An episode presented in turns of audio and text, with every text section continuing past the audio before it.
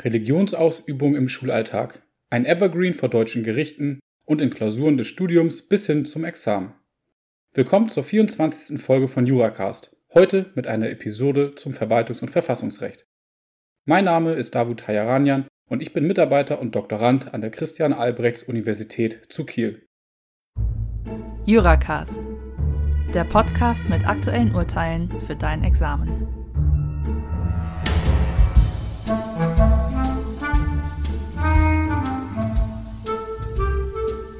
Religionsausübung im Schulalltag hat die Gerichte bereits in vielen verschiedenen Ausprägungen und Konstellationen beschäftigt.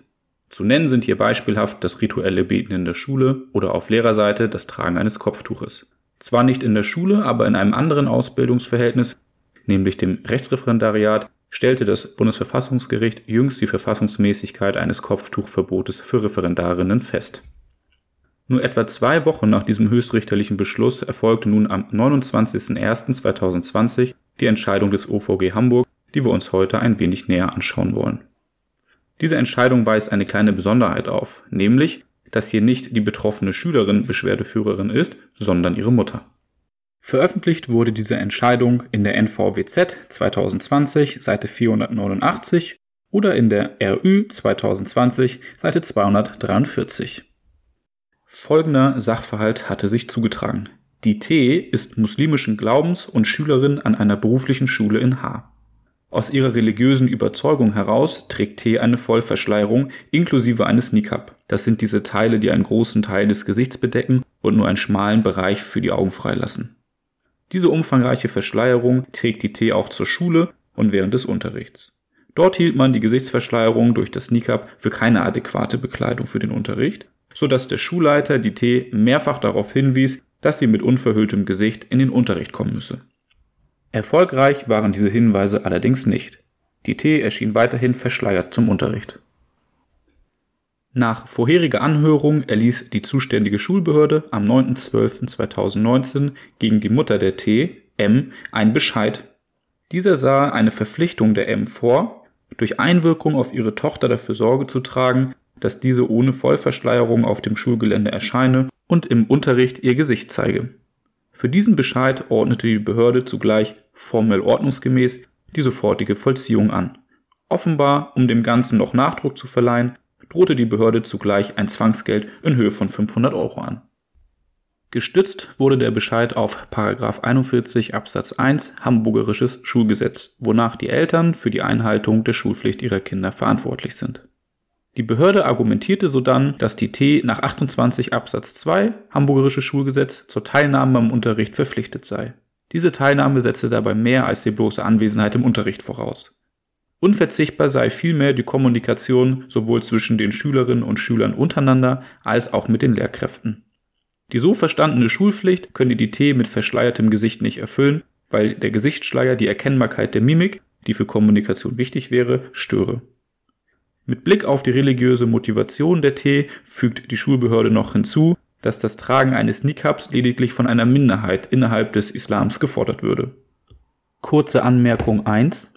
Die Entscheidung erging zum hamburgerischen Schulgesetz, allerdings sehen die Schulgesetze anderer Länder ganz ähnliche Bestimmungen vor. In Schleswig-Holstein etwa Paragraphen 11 Absatz 2 und 26 Absatz 1 Schulgesetz, in Nordrhein-Westfalen Paragraphen 42 Absatz 2 und 41 Absatz 1 Schulgesetz, in Baden-Württemberg die Paragraphen 72 Absatz 3 und 85 Absatz 1 Schulgesetz.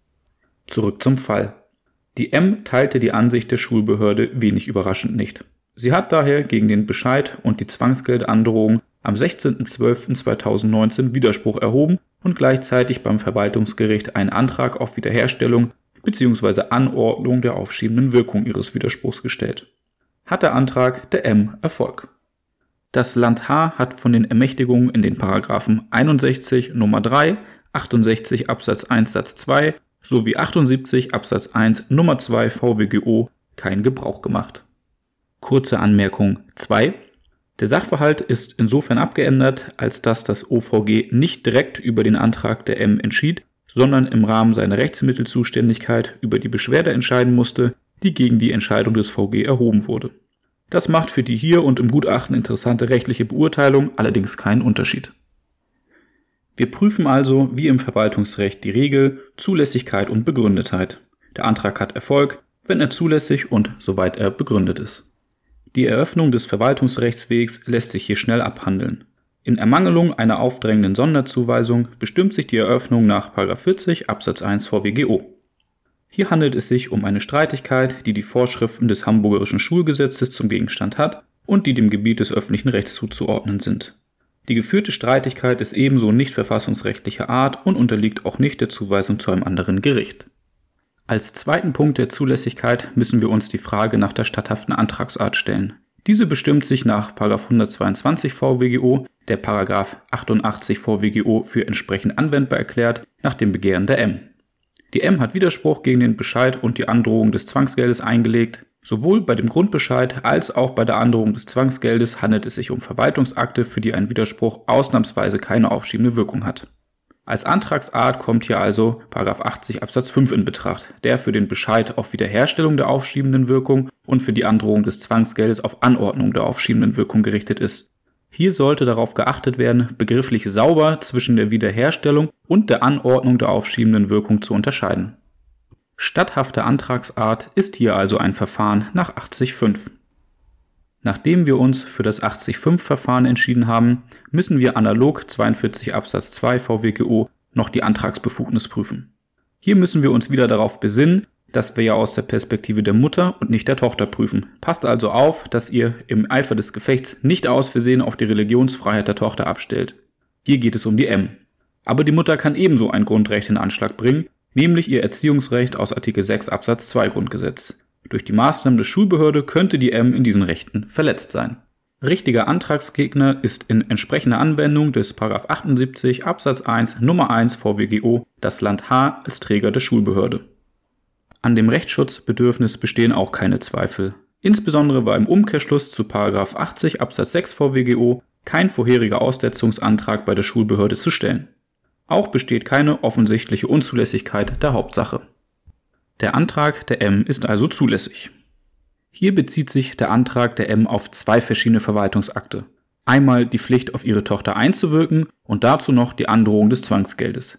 Hier geht es um einen einheitlichen Lebenssachverhalt, für den das gleiche Gericht zuständig ist, sodass die Voraussetzungen einer objektiven Antragshäufung analog 44 VWGO vorliegen und beide Anträge zusammen verfolgt werden können. Nachdem wir uns um die Zulässigkeit und die objektive Antragshäufung gekümmert haben, können wir uns jetzt der Begründetheit zuwenden. Der Antrag der M auf Wiederherstellung bzw. Anordnung der aufschiebenden Wirkung ist begründet, wenn im Rahmen einer umfassenden Güter- und Interessenabwägung davon auszugehen ist, dass das Interesse der M an der Aussetzung der Vollziehung, das sogenannte Aussetzungsinteresse, dem Interesse der Allgemeinheit an der Vollziehung, dem sogenannten Vollzugsinteresse, überwiegt. Die Interessenabwägung richtet sich in erster Linie nach den Erfolgsaussichten des Rechtsbehelfs in der Hauptsache, also des Widerspruchs. Dies hängt wiederum von der Rechtmäßigkeit der inzident und summarisch zu prüfenden Verwaltungsakte ab. Verkürzt kann man also sagen, dass das Aussetzungsinteresse regelmäßig dann überwiegt, wenn der zugrunde liegende Verwaltungsakt rechtswidrig ist.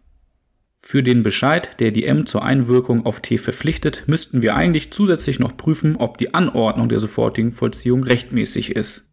Die formelle Rechtmäßigkeit dieser Anordnung hat uns der Sachverhalt ja aber netterweise schon vorgegeben.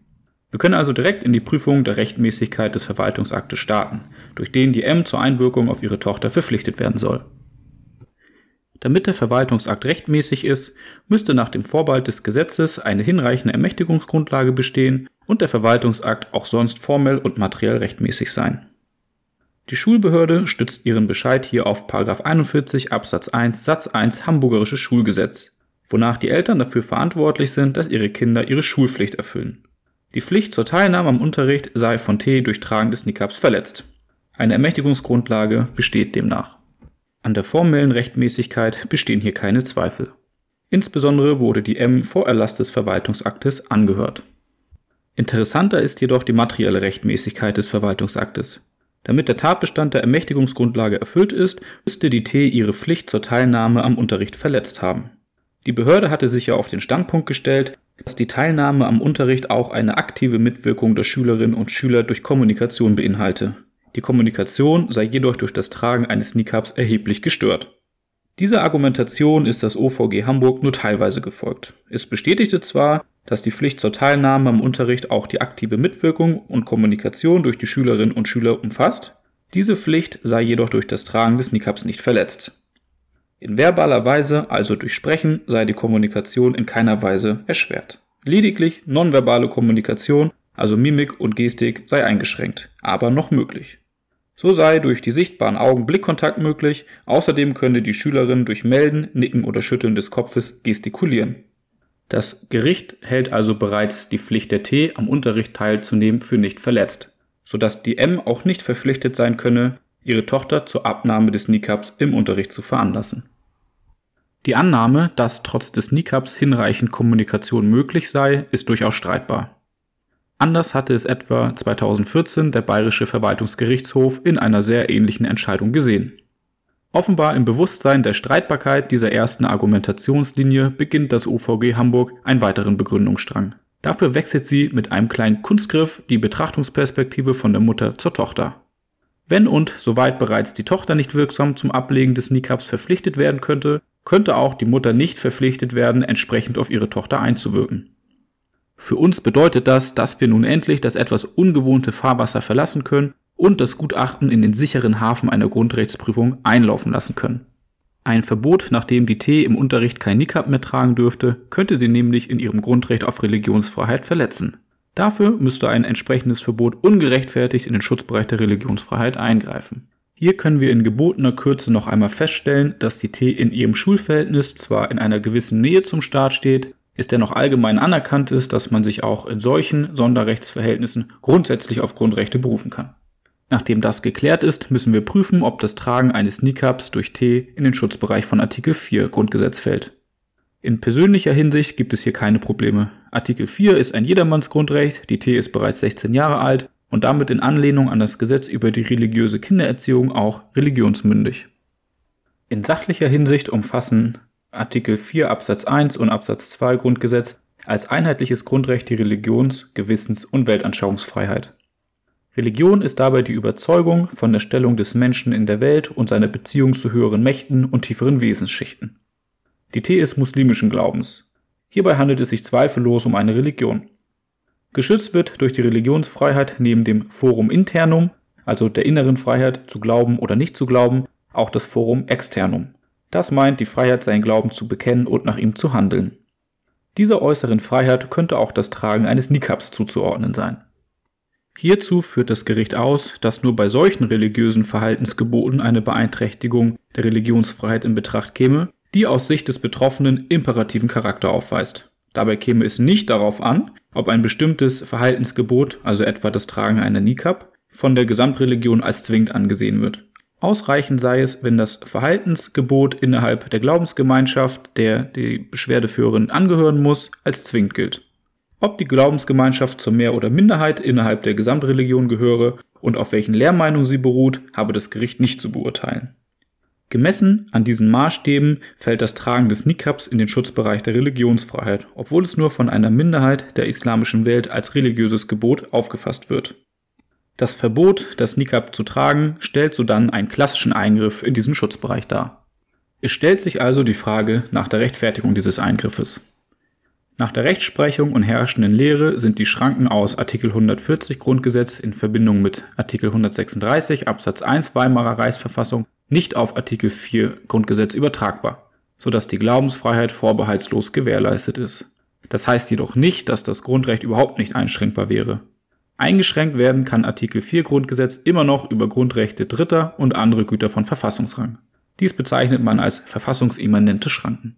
Übertragen auf unseren Fall müssen wir also Ausschau nach Grundrechten Dritter oder einem anderen Gut von Verfassungsrang halten, welches durch das Tragen der Nika betroffen wäre. In Betracht kommt hier Artikel 7 Absatz 1 Grundgesetz, der dem Staat den Bildungs- und Erziehungsauftrag zuweist, der die Befugnis umfasst, Erziehungs- und Unterrichtsziele inhaltlich zu bestimmen und festzulegen.